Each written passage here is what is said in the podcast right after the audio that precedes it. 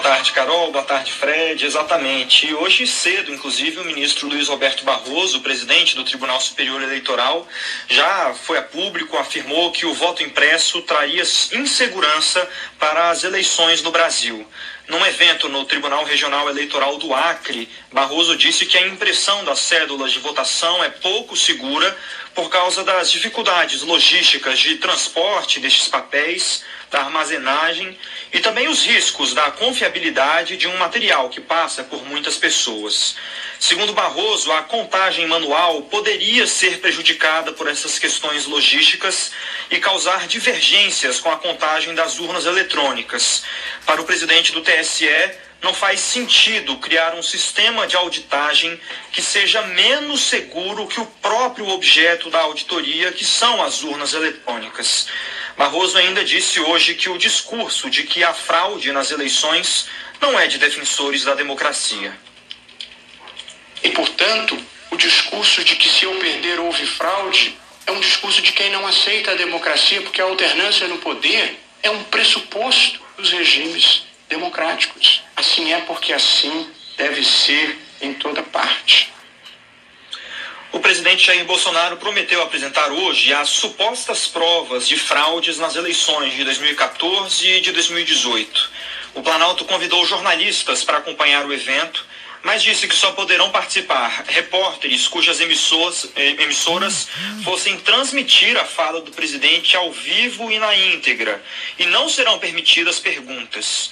A CBN apurou que Bolsonaro chamou alguns ministros para participarem desse evento. Até agora, o único confirmado é o ministro da Justiça, Anderson Torres. Mas as fontes ali do Planalto me disseram que os ministros da Defesa, da Controladoria Geral da União, o diretor-geral da Polícia Federal e o diretor da BIM também podem aparecer ali nessa live do presidente Jair Bolsonaro.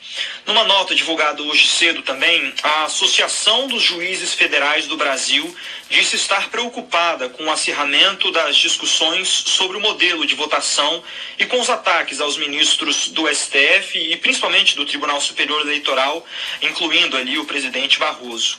No texto, a JUF ainda afirmou que o atual sistema eleitoral é seguro e eficiente e ressaltou que não há nenhuma prova concreta de fragilidade operacional que possa propiciar fraudes nos resultados das eleições.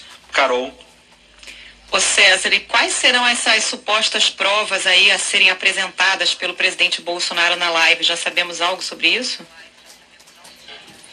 Sabemos sim, Carol. E, é, inclusive, é, essas supostas provas que serão apresentadas por Bolsonaro foram coletadas e apresentadas ainda em 2018 por um técnico de tecnologia de informação anônimo em uma entrevista para o canal de Naomi Yamaguchi irmã da médica bolsonarista Nise Yamaguchi, que ganhou é, muita repercussão nesse o nome dela, a atuação dela durante a pandemia por defender o uso de medicamentos sem eficácia comprovada é, para a doença. Nesse, nesse mesmo vídeo, uma outra fonte de Naomi que foi utilizada ali para sustentar as fraudes era um homem chamado Alexandre Schutt, que se apresenta como psicólogo e matemático celestial em seu site oficial. É que é? A prova, segundo esse matemático celestial? é isso?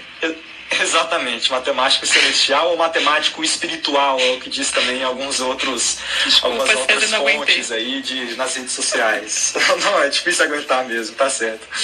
A prova, segundo esse técnico de TI, nesse vídeo que foi publicado em 2018, teria como base uma análise minuto a minuto da apuração das urnas na eleição de 2014.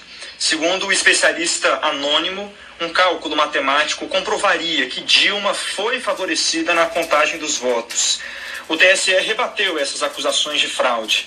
Numa nota, disse que o especialista anônimo não revelou a metodologia aplicada e afirmou também que em 2014 técnicos do PSDB e do TSE analisaram juntos a curva de desempenho dos candidatos no segundo turno e constataram que não havia nada de anormal.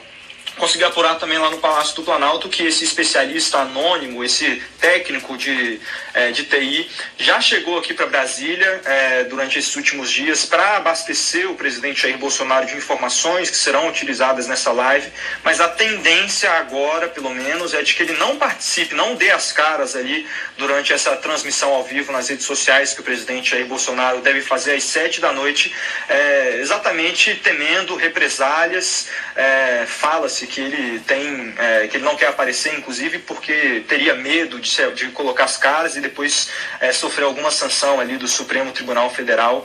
É, por isso ele não deve aparecer nessa live, mas está nos bastidores ajudando é, não só o presidente Jair Bolsonaro, mas também os aliados dele na Câmara com essas informações, com essas supostas provas dessas supostas fraudes nas eleições de 2014 e 2018. Carol, Fred,